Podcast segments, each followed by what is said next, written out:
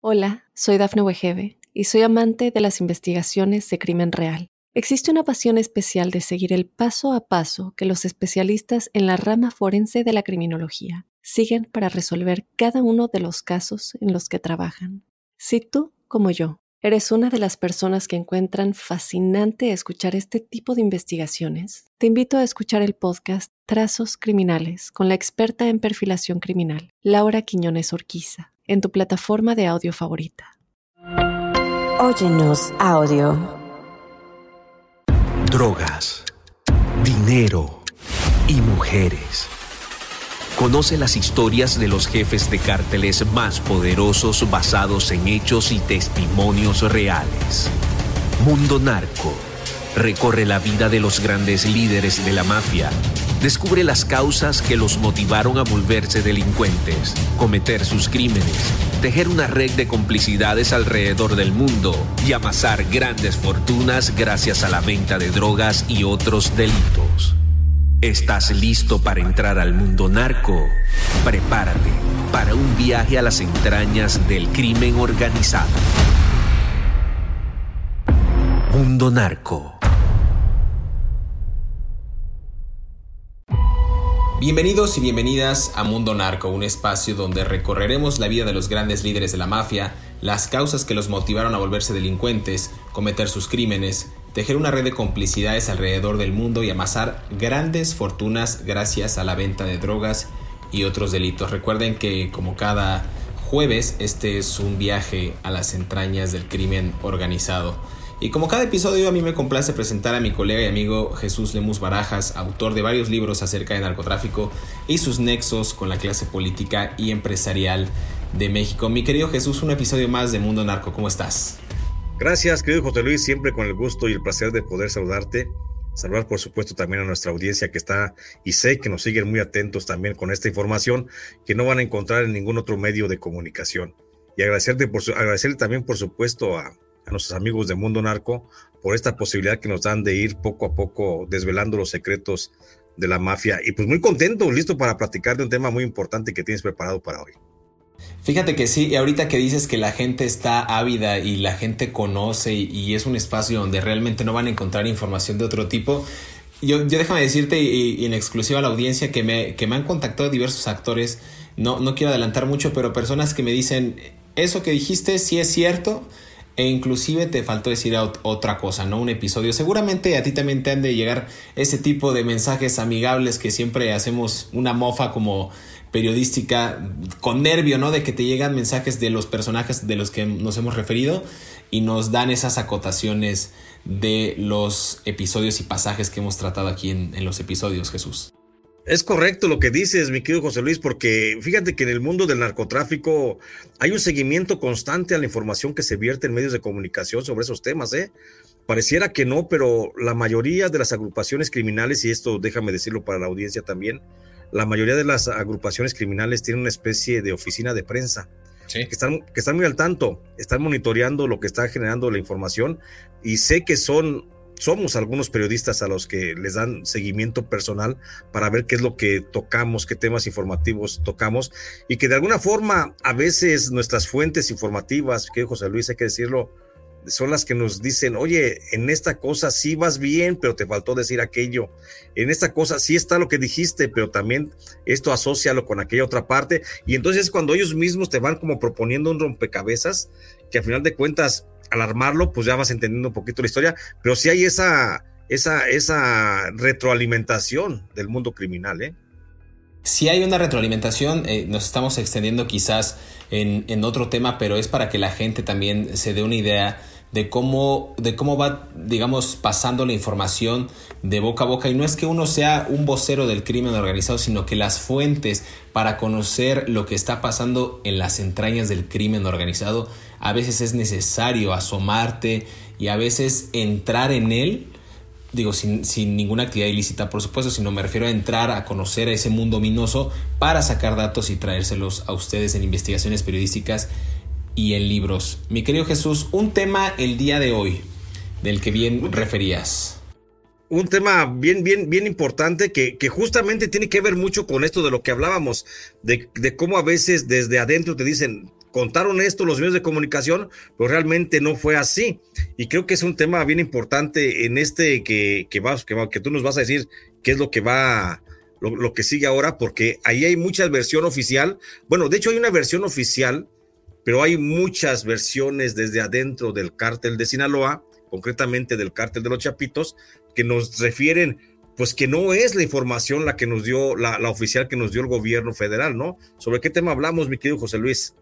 Mira, de la captura, pero ya estamos hablando del segundo culiacanazo, si lo quieren llamar así, la segunda, la, las, digamos, la captura y el segundo intento de, ¿no? O sea, ya la captura como tal de Ovidio Guzmán López, este famosísimo capo en ascenso que pretendía ser el relevo generacional de su padre Joaquín el Chapo Guzmán. Eh, un caso controversial porque ya había habido un, intento por parte de las autoridades mexicanas y no se logró, ya hemos hablado de ello en el episodio pasado, esto fue el 17 de octubre del año 2019, cuando nada más rápidamente las autoridades llegan a este desarrollo eh, urbano entre ríos en Culiacán, Sinaloa y logran, eh, digamos, flanquear a Ovidio Guzmán en su casa, ven que pues está prácticamente indefenso o pues con poca seguridad y logran atraparlo, pero tras un fuerte despliegue de elementos del cártel de Sinaloa por toda la ciudad, este, este bombardeo prácticamente y cómo sitiaron la capital de Sinaloa, pues el ejército y el gobierno mexicano dicen, ¿saben qué?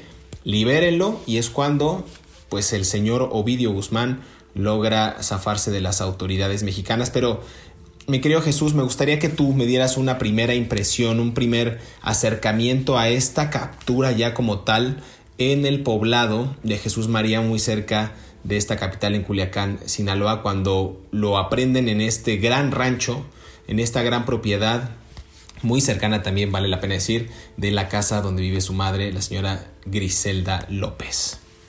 Sí, claro que sí, José Luis. Nada más hay que poner como siempre el antecedente porque sin contexto pues no hay texto, ¿no? El, el, el, antecedente que debemos dar es de la fuga esa de la que ya, no de la fuga, de la liberación que se ordenó desde Palacio Nacional, que el propio presidente Andrés Manuel López Obrador ha reconocido públicamente que él fue el que ordenó la liberación de Ovidio Guzmán López el ratón, una vez que ya estaba sometido por fuerzas federales.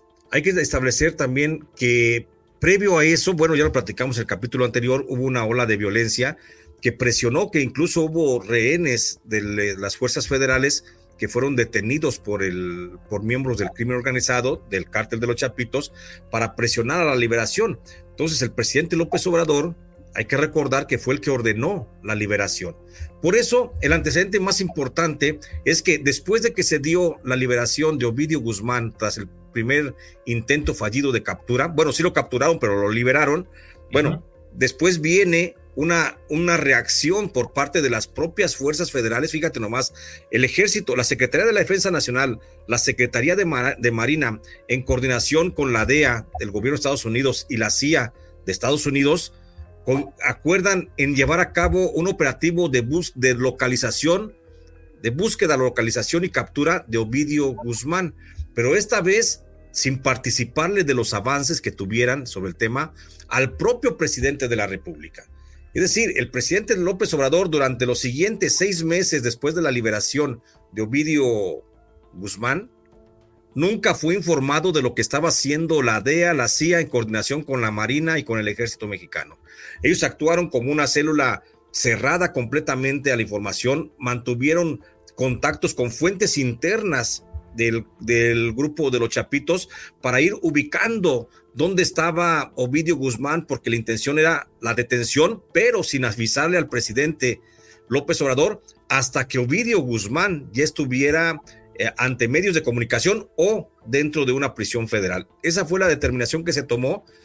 Y hay que recordar también que en ese mismo periodo, José Luis, los propios, dentro del propio grupo de los Chapitos, después de que se da la liberación de Ovidio Guzmán en el Culiacanazo 1, por decirlo así, uh -huh. los propios Chapitos también se reorganizaron internamente y dijeron, no queremos que vuelva a pasar esto, que vaya a estar otra vez Ovidio sometido por el gobierno mexicano.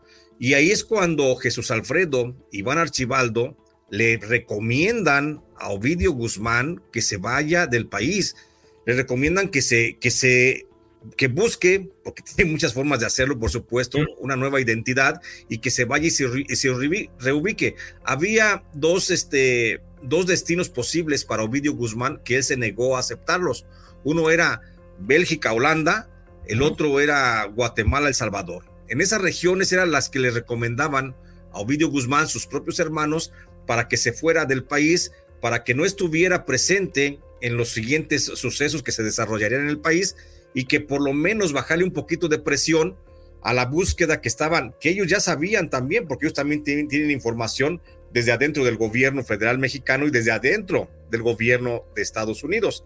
Entonces, bajo ese principio, eh, el propio Iván Archibaldo y Jesús Alfredo fueron los que le estuvieron insistiendo y recomendando, vete, vete de aquí, eh, llévate a la familia, nuevas identidades, salgan del país. Y él no quería y estaba entre que no, pero incluso iniciaron un proceso, un proceso de nuevas identidades para Ovidio Guzmán. Eh, sé de muy buena fuente que estaban en el proceso de la obtención de los pasaportes cuando, bueno, llega esta situación de que la Marina y el Ejército Mexicano, actuando eh, con la CIA y con la DEA, y actuando sin informarle nada al presidente, porque sabían que si le informaban al presidente, el presidente podía ordenar una segunda liberación. Y por eso luego llega este suceso del que seguramente tú tienes muchísima más información que yo.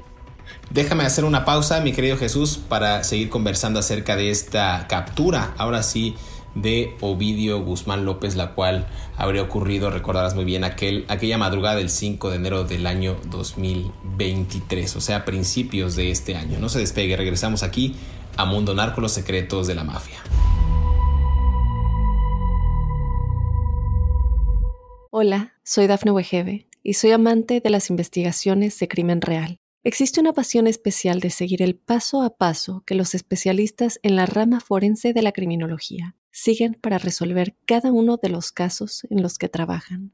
Si tú, como yo, eres una de las personas que encuentran fascinante escuchar este tipo de investigaciones, te invito a escuchar el podcast Trazos Criminales con la experta en perfilación criminal, Laura Quiñones Orquiza, en tu plataforma de audio favorita.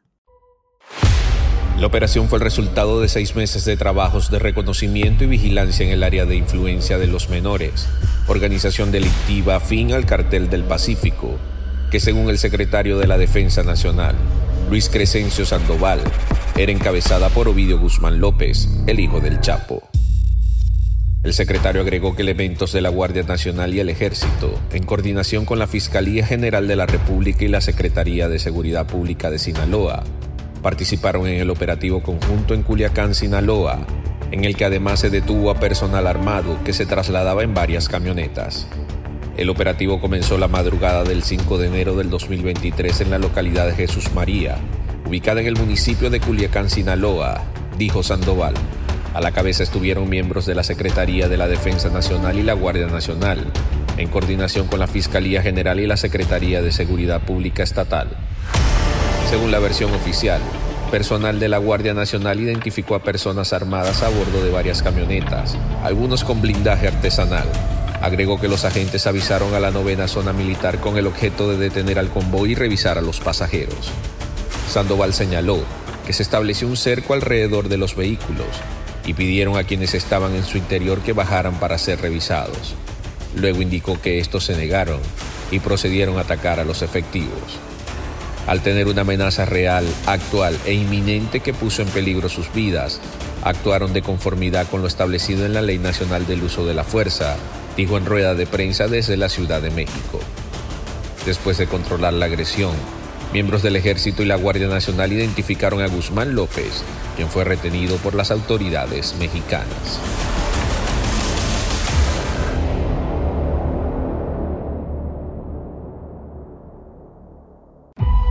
Regresamos a Mundo Narco, los secretos de la mafia. Estamos conversando nuevamente acerca de los chapitos, pero nos estamos enfocando a la captura de Ovidio Guzmán López ocurrida a principios de este año, el año 2023, en el poblado de Jesús María.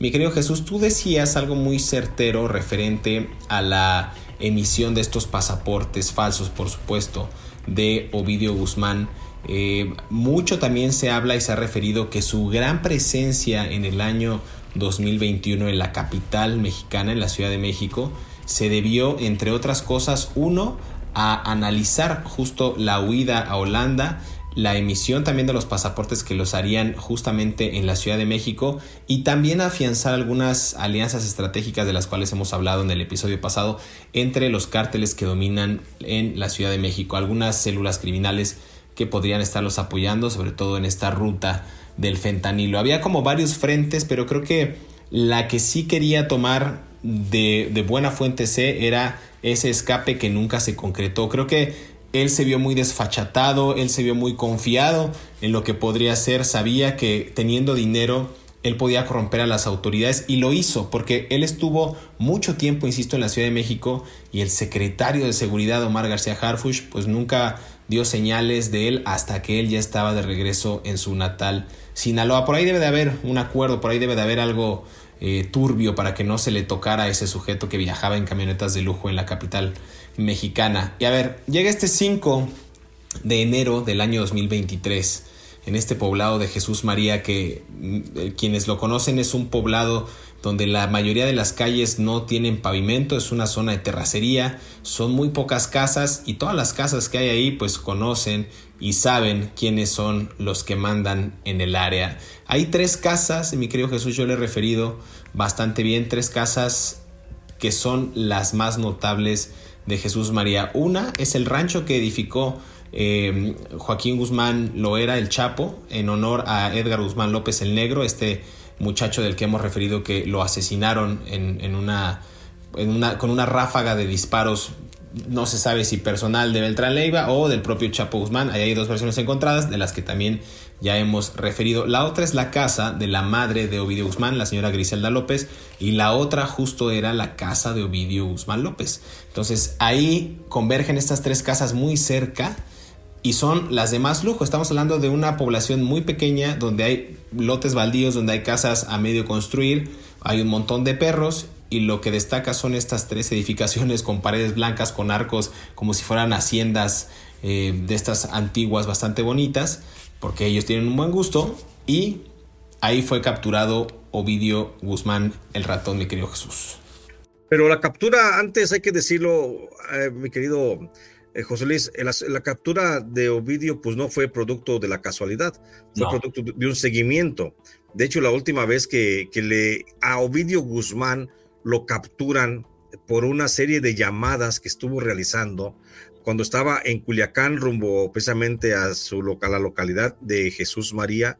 Y eso fue la tarde y la noche del 4 de, del 4 de enero.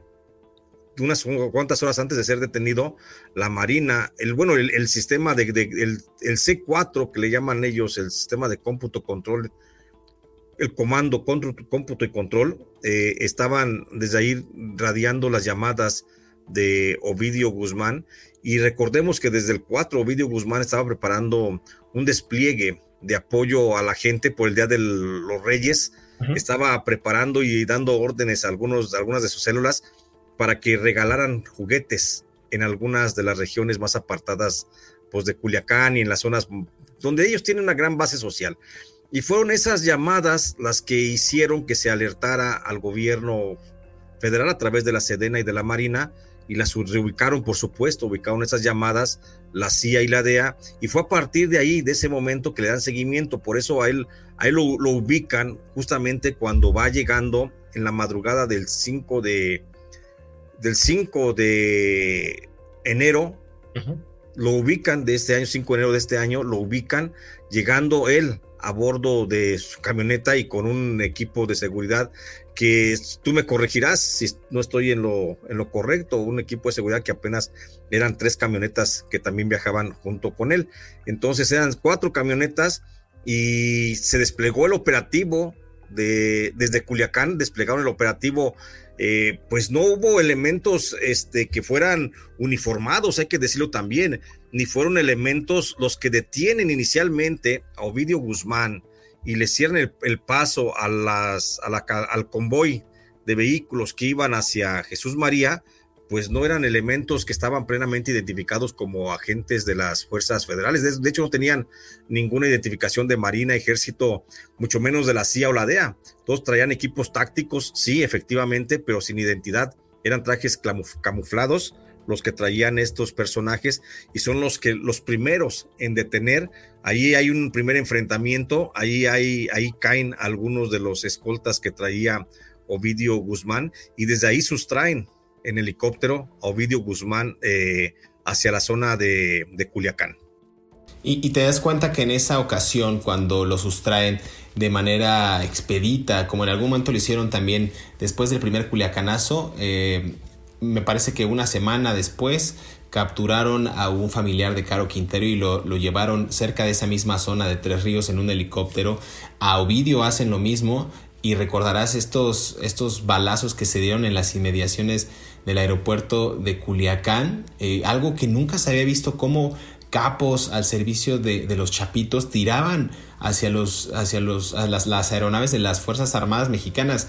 Es algo inusitado, algo que nunca se había visto. Y déjame agregar, yo creo que son tres errores principales los que comete Ovidio y que, y que a la postre yo creo que los vería de manera a, modo de reflexión, ¿no? A, modo de esta reflexión criminal, por supuesto. La primera, lo que dices tú del tema de Reyes, que se le filtraban las llamadas con estos eh, aliados o gente a su servicio para lo de los juguetes. También ellos venían de una época de Navidad y Año Nuevo donde los capos bajan la guardia realmente para estar con sus familiares. A ver, era el año 2022, 19, 20, ya habían pasado tres años del primer culiacanazo y creo que ya se sentía seguro que no le iban a hacer nada. ¿No? El primer año igual estuvo alerta, el segundo año, pero dijo, pues ya pasaron tres años, yo no creo que me haga nada. Año Nuevo y Navidad fueron las fechas donde creo que él bajó la guardia y estuvo en más comunicación con gente y las autoridades fue cuando lo pincharon y, quiero contribuir a ese gran punto que decías tú. La segunda, decía yo y me voy a regresar un poquito, es la ubicación, en serio. Quienes no conozcan Jesús María y no es como un destino turístico, ese pueblo nada más tiene una entrada y una salida. No hay forma de que el, el joven Ovidio hubiera podido escapar en otro lado a menos que hubiera tenido una pista clandestina cerca de una de sus de sus propiedades, que yo sé de buena fuente que hay una que sí la tiene, pero no alcanzó a llegar a la ubicación. ese es un dato que tengo por ahí. Y la tercera, ustedes recordarán aquella visita que hizo Joe Biden como parte de esta estrategia para combatir eh, pues la ruta del fentanilo que tanto les está afectando en la nación estadounidense. Su error, el error de Ovidio fue también no saber de política. O sea, en, política los tiempos son perfectos, no hay nada de casualidades.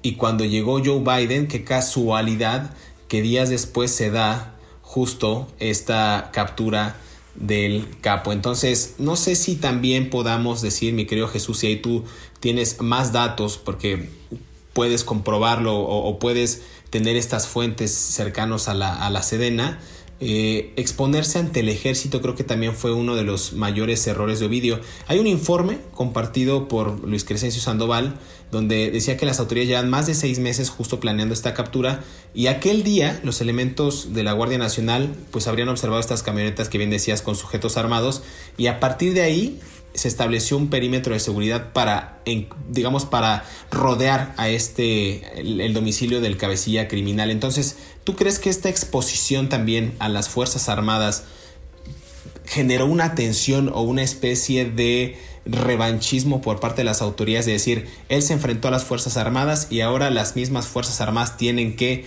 capturarlo para levantar el honor, para erigir otra vez el puesto o para darles esta gallardía y valentía que tienen hoy día quizás una de las instituciones más respetadas del país.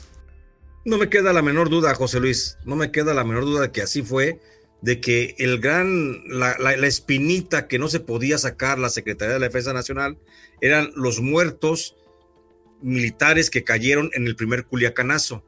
Y por supuesto también la vergüenza de haber visto a sus familias y algunos mandos militares, incluso algunos de tropa, militar que también fueron secuestrados por los grupos del, por el grupo de los Chapitos cuando en el primer Culiacanazo.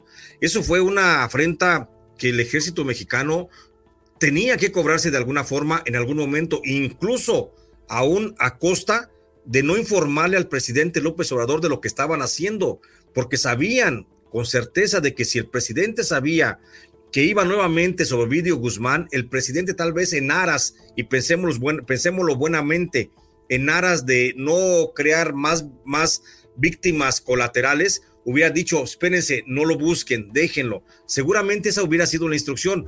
Por eso el ejército, queriendo sacarse la espinita, eh, lavar el orgullo mancillado que ya le había dejado así maltrecho, que lo había dejado Ovidio al ejército mal parado, pues por eso actuaron de esa forma, directamente comenzaron, comenzaron a intervenir en forma más eficiente y tuvieron todos los recursos a su alcance para incluso una alianza con el gobierno norteamericano para lograr la captura de Ovidio Guzmán. A esto hay que, hay que agregar una cosa, mi querido José Luis, y no me quiero extender en, este, en, este, en esta parte, pero hay que agregar una cosa, que también Ovidio Guzmán, una vez que fue liberado en el primer culiacanazo, operó como lo saben operar los Guzmán. Operó soltando dinero, tratando de sobornar a esferas, a altos mandos militares, que no llegó a nivel de generales, pero que sí llegó a algunos militares jefes en algunas de las regiones más importantes por donde circulaba Ovidio. Por eso Ovidio se sentía seguro. Por un lado, mientras entre decidía no salirse del país, entre decidía llevarse a la familia con una nueva identidad, entre eso comenzó a soltar millones de dólares para sobornar a muchos militares. Y muchos militares, muchas partidas militares que llegaron a Culiacán fueron sobornadas, incluso en Culiacán y en la Ciudad de México fueron sobornadas. Como tú decías, es increíble que la propia Secretaría de Seguridad Pública de la Ciudad de México o la Secretaría de Seguridad Pública del Gobierno Federal, el propio Centro Nacional de Inteligencia, no hayan sabido de la presencia de quién se desplazaba en vehículos blindados, en camionetas blindadas por los mejores barrios, los mejores restaurantes, por los mejores tugurios de la Ciudad de México. Es increíble que no lo hayan sabido. Cualquier periodista eh, como tú, como yo, mi querido José Luis, de la, de la calle, de a pie, nos hubiéramos dado cuenta y dado la tarea de quién es el que va en esa camioneta, investigas y te das la tarea y ubicas de quién son las placas, los vehículos, etcétera. Es increíble cómo la Secretaría de Seguridad Pública de, de, la Federación y de la Ciudad de México no tuvieron el mínimo empacho para investigar dónde estaba Ovidio Guzmán y si estaba en la Ciudad de México o quién era ese muchacho que se desplazaba en la Ciudad de México con varias camionetas. Ahí queda, por supuesto, un halo de corrupción que, recae sobre Omar García Harfush y sobre todo también recae sobre la señora secretaria de Seguridad Pública, ¿sí? La señora Rosa Isela Rodríguez. Y eso va a quedar para la historia. Y justo yo mencionaba en el episodio anterior, porque tengo esos datos, en, en, hasta 2018 la Ciudad de México tenía 64.807 cámaras de seguridad y más de 83.000 elementos que monitoreaban la ciudad.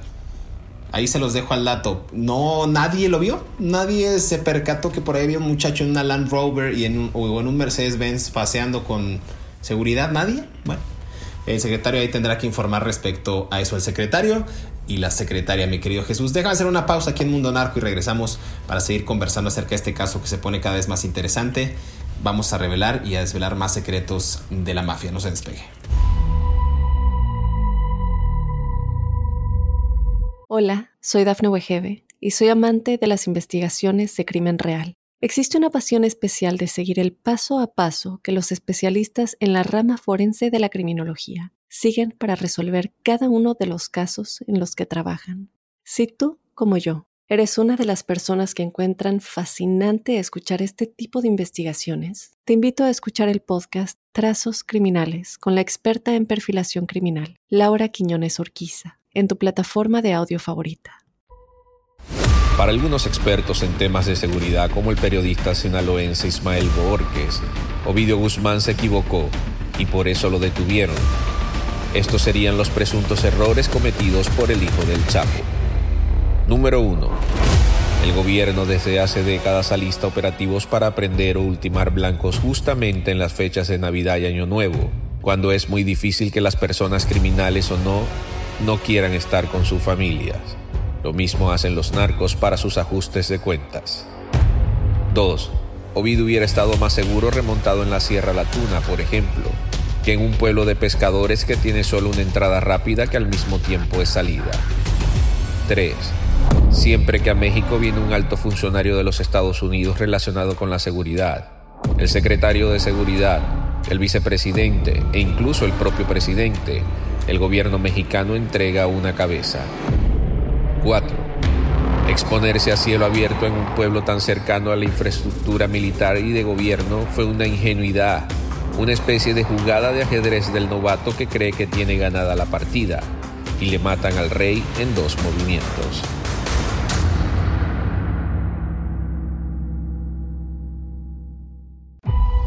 Regresamos a Mundo Narco, los secretos de la mafia. Estamos conversando acerca de los chapitos.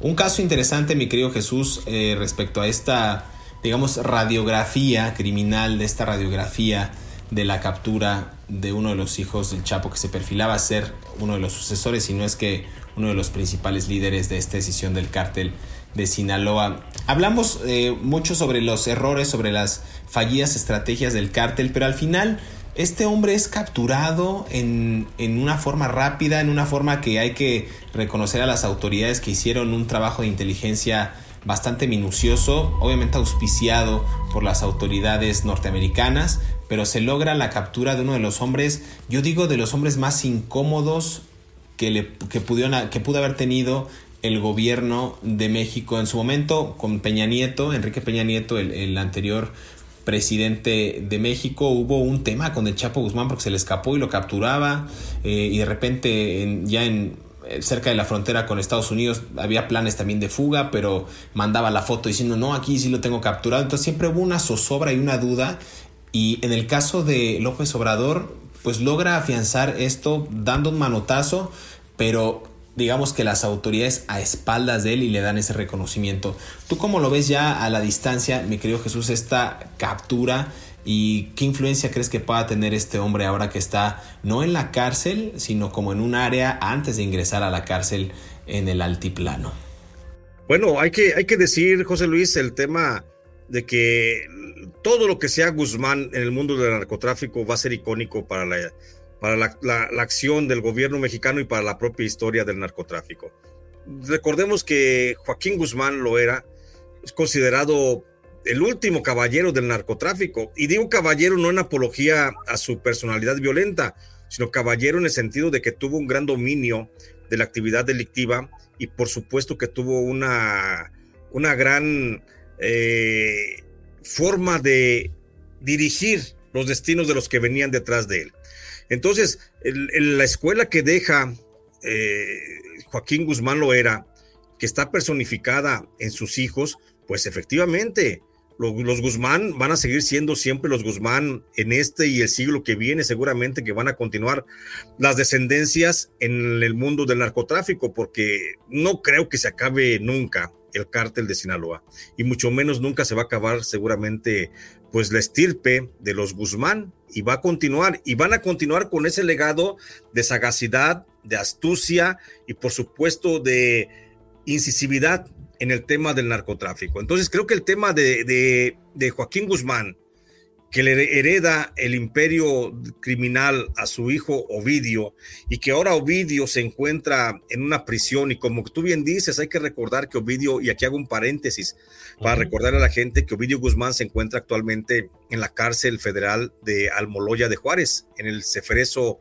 número uno, en el más, el más importante del país, por, importante por la cantidad de reos mediáticos que tiene entonces él se encuentra, no se encuentra en el área de población, no se encuentra en el área de segregados, él se encuentra en el área del centro de observación y clasificación. Ahí tiene un pasillo para que nadie, nadie más tenga contacto con él, nadie lo ve, no tiene ningún tipo de contacto, tiene revisión médica todos los días en punto de las seis de la tarde.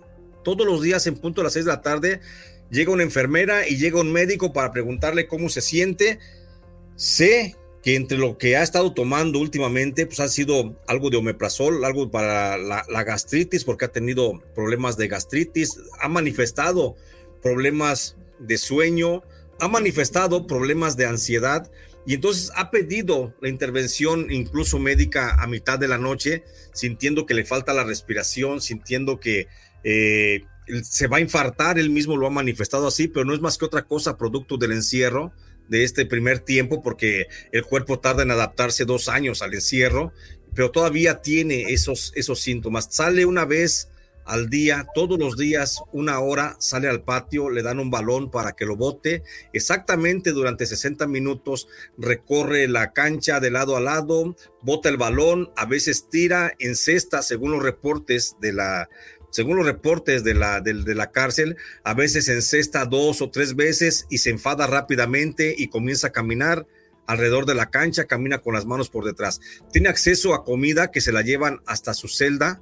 Es una dieta especial, es una dieta que le llaman hipercalórica, que contiene muchísimas calorías porque ha denotado una baja de peso extremada en los últimos, en los últimos meses y por eso le han dado una dieta hipercalórica para que gane algo de peso. Eh, está bajando, según tengo entendido, ha bajado 7 kilos de, peso ya y por eso le están dando, además de la alimentación que consiste pues mucho en almidones, en masa, en, y en azúcares, también le están dando bastante dulce, como cajeta principalmente. Eh, mm, no, no, no se dedica a leer, es un hombre que no ha pedido un solo libro en los últimos, en los últimos eh, meses, no ha pedido un libro en particular, le ha tenido acceso a la biblioteca, le han dicho que si quiere un libro de la biblioteca y no, ah, e incluso lo único que tiene y que mantiene bajo resguardo es una Biblia. Es lo que ha estado leyendo en los últimos, en los últimos meses, pero ahí está, esa es la, radiografía. Ah, también se dedica, hace dibujo, pidió por eh, trabajo social que le hicieran, que le permitieran llegar un juego de lapiceros de color y un juego de, papel, de cartulinas, de cartulinas para poder dibujar posiblemente. Esa es la principal actividad que mantiene y que manifiesta todos los días.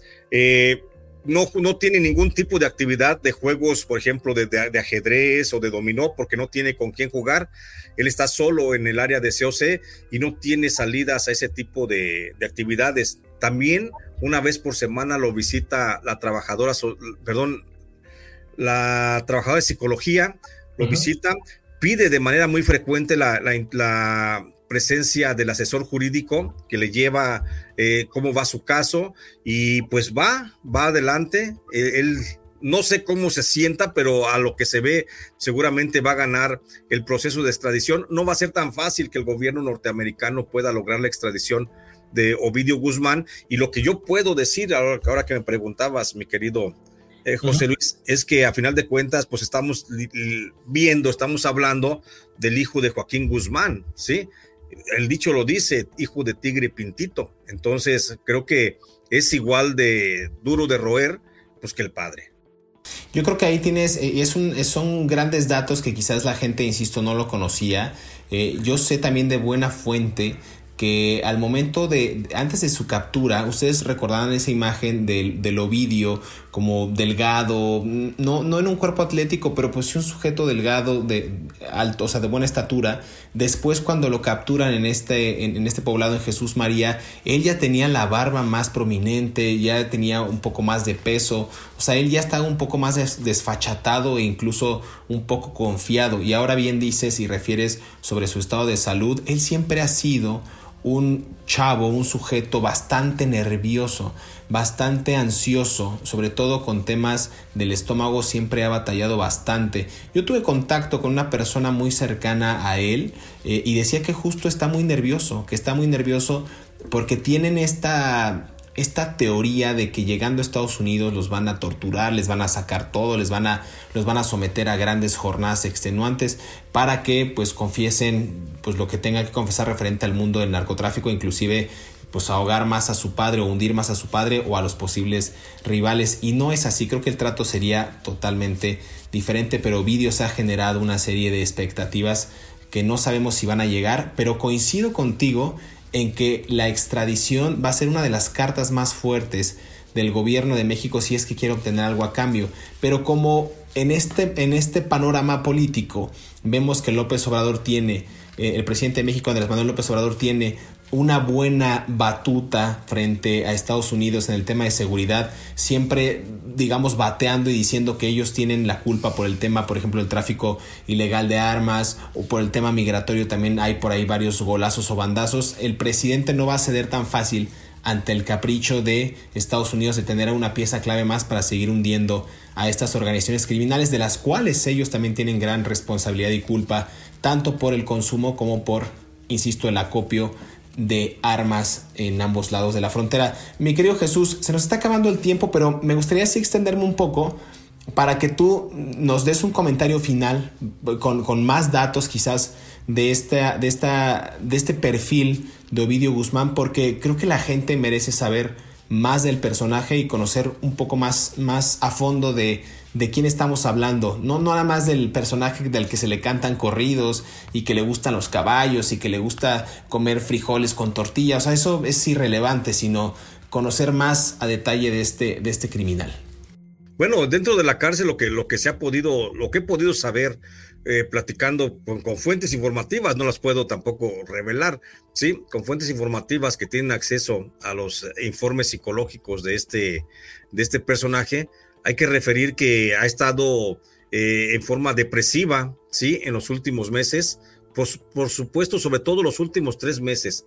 Eh, estamos hablando de que estuvo en, en un estado depresivo, eh, devolvía casi toda la comida que llegaba, incluso personal de psicología trató de ahondar mucho más en el tema de cuál era la razón por la que estaba dejando de comer, porque incluso la dirección del penal en un momento determinado pensó que estaba llegando a un tema de una huelga de hambre, porque estaba devolviendo prácticamente intactas las charolas de comida que le la charola de comida que le estaba llegando todos los días y al parecer él mismo dijo que no, que no estaba en un proceso de huelga, que simplemente no tenía nada de apetito. Eh, el personal médico ahí trató de darle algún, algunos medicamentos, algunas este, vitaminas y sobre todo algún tipo de medicamento para incentivar el apetito. Eh, eso es lo que está ahorita comiendo, pues básicamente con el apoyo de medicamentos, de que le da apetito con algunas unas medicinas, y eso es lo que, lo que ha hecho que vuelva otra vez a la, a la rutina dentro de la cárcel. Hace también hace algo de ejercicio dentro de la cárcel, pero lo hace más que nada por distraerse. La mayor parte del día, y es natural, aquí no creo que sea parte de su personalidad, pero la mayor parte del día se la pasa dormido dentro de la, en su celda, no tiene contacto con nadie más, tiene dos llamadas telefónicas cada, cada 10 días, es decir, una llamada cada cinco días y casi todas las programa por la mañana. Habla por teléfono, no voy a decir con quién por, seguridad también de ellos, pero habla por teléfono con familiares de ella, ha hablado con, con su abuelita, con la mamá del Chapo, eh, no sé cuáles sean los contenidos, pero dura 10 minutos porque ese es el tiempo reglamentario, una llamada de 10 minutos. Desde que está detenido Ovidio Guzmán, no se le ha suspendido una sola, una sola comunicación. Se le permite hablar, sus abogados lo visitan eh, a veces, una vez, perdón, dos veces eh, por, por, semana. Y, ahí se mantiene en la comunicación constante con ellos, está muy al pendiente. Lo que sí es también causa algo de extrañeza de que escribe muy poco, manda muy pocas cartas y las manda, las cartas que manda todas son apartados postales, no manda cartas a ninguna dirección particular, a ninguna dirección que pueda revelar la ubicación de alguien más no se sabe que escriba para ninguno de sus hermanos. Aparentemente cortó todo contacto de comunicación con sus hermanos, con Alfredo, con este Iván eh, y también con Joaquín. Pero creo que es por estrategia política y que es por estrategia jurídica, perdón, por estrategia jurídica para que no puedan ubicarlos. Pero creo que vamos a ver aquí un caso, José Luis. Eh, la extradición nunca la va a lograr el gobierno norteamericano al menos no durante el régimen de la Cuarta Transformación. Posiblemente llegar a otro régimen y lo entregarían en extradición, pero mientras esté la administración del presidente López Obrador o una muy similar a la de él, donde siga gobernando Morena, va a ser muy difícil que Ovidio Guzmán se vaya extraditado hacia Estados Unidos y a eso le están apostando en gran medida. Va a ser un proceso muy largo, va a ser muy difícil ver de nueva cuenta a Ovidio Guzmán en libertad. Lamentablemente no es que sea un augurio malo, pero lamentablemente no vamos a ver a, Ovidio Guzmán puesto otra vez en libertad, por lo menos en los próximos 10 años. Yo creo que sí, coincido con ese, con ese análisis.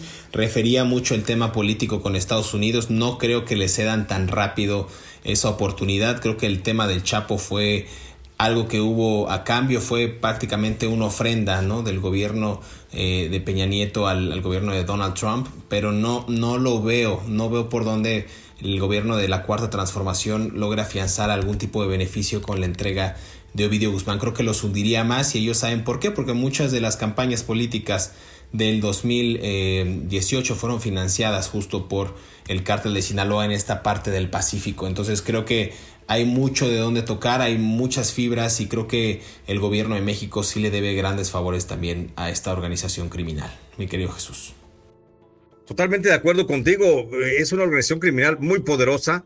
Dicen que no, que se acabó el periodo del narcogobierno de Felipe Calderón y Genaro García Luna, pero la verdad es que siguen las relaciones del cártel de Sinaloa con cúpulas dentro del poder ejecutivo. Entonces, no digo ni estoy señalando, por supuesto, porque sería responsable decir una relación del presidente López Obrador con, con el cártel de Sinaloa, pero sí hay relación todavía del cártel de Sinaloa con algunos colaboradores del gobierno federal. Entonces, eso es lo que hace prácticamente imposible pensar en la desmantelación del cártel. Totalmente. Mi querido Jesús, muchas gracias por este episodio. La verdad creo que ha sido de los más nutridos, con datos bastante buenos, eh, bastante exclusivos que, insistimos, no van a encontrar en otro espacio. Por favor, te mando un gran abrazo y dime dónde te puede encontrar la gente para que pues, te sigan. Gracias, José Luis. Y mira, si me buscan, me encuentran en el Facebook. Estoy como Jesús Lemus Barajas. Me encuentran también en el YouTube. Tengo un canal en el que transmito todos los días de las 9 a las 10 de la mañana mi canal se llama J. Jesús Lemos y allí estoy todos los días de 9 a 10 de la mañana y los sábados de 4 a 5 de la tarde haciendo justamente información del mundo del narcotráfico. Y bueno, si andan por las librerías, por ahí se pueden echar una vuelta y todavía están algunos de mis libros más recientes, sobre todo El Fiscal Imperial, El Licenciado, Jaque Peña, Los Malditos, El Hago la Vida, México a Cielo Abierto, eh, Tierra sin Dios. Ahí van a encontrar cualquiera de los 12 libros que he publicado a la fecha y con eso allí estoy presente. También si me quieren seguir en el TikTok, ahí ando ya también haciendo algunas transmisiones. Muchas gracias, José Luis. No, gracias a ti. A mí saben que me encuentran en todas las redes sociales como Montenegro J. Luis o José Luis Montenegro. Eh, mi canal de YouTube también José Luis Montenegro. Mi libro lo pueden descargar en todas las plataformas digitales. Narco Juniors, Los Herederos del Poder Criminal. Escribo de manera periódica en el diario The Independent para que puedan consultar todos los reportajes e investigaciones. Y por supuesto aquí en este espacio Mundo Narco. No se pierda el próximo episodio y por favor suscríbase en todas las plataformas, en Spotify, en Apple Podcast, en Amazon Music y en Radio. Denle suscribir, comenten, dejen una reseña y compartan este episodio pues con la gente para que lleguemos a más a más podescuchas, como se dice. Muchas gracias, nos escuchamos en el próximo episodio de Mundo Narco.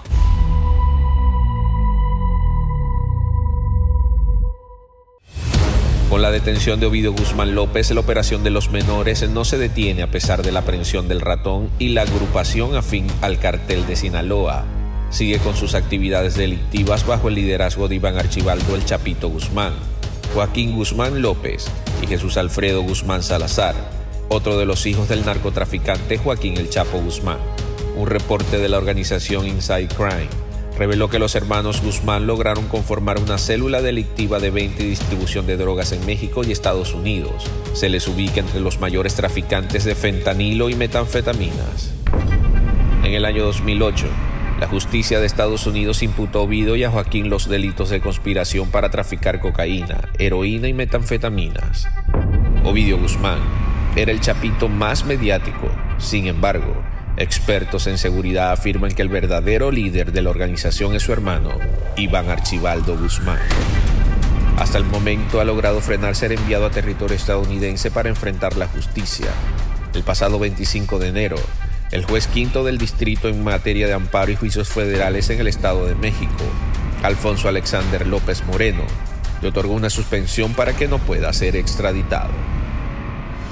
Si te gustó este episodio, active el botón de seguir en la plataforma que nos estés escuchando, ya sea en Spotify, Amazon Music, Apple Podcast o iHeartRadio. Mundo Narco es un producto original de Mundo Now, todos los derechos reservados.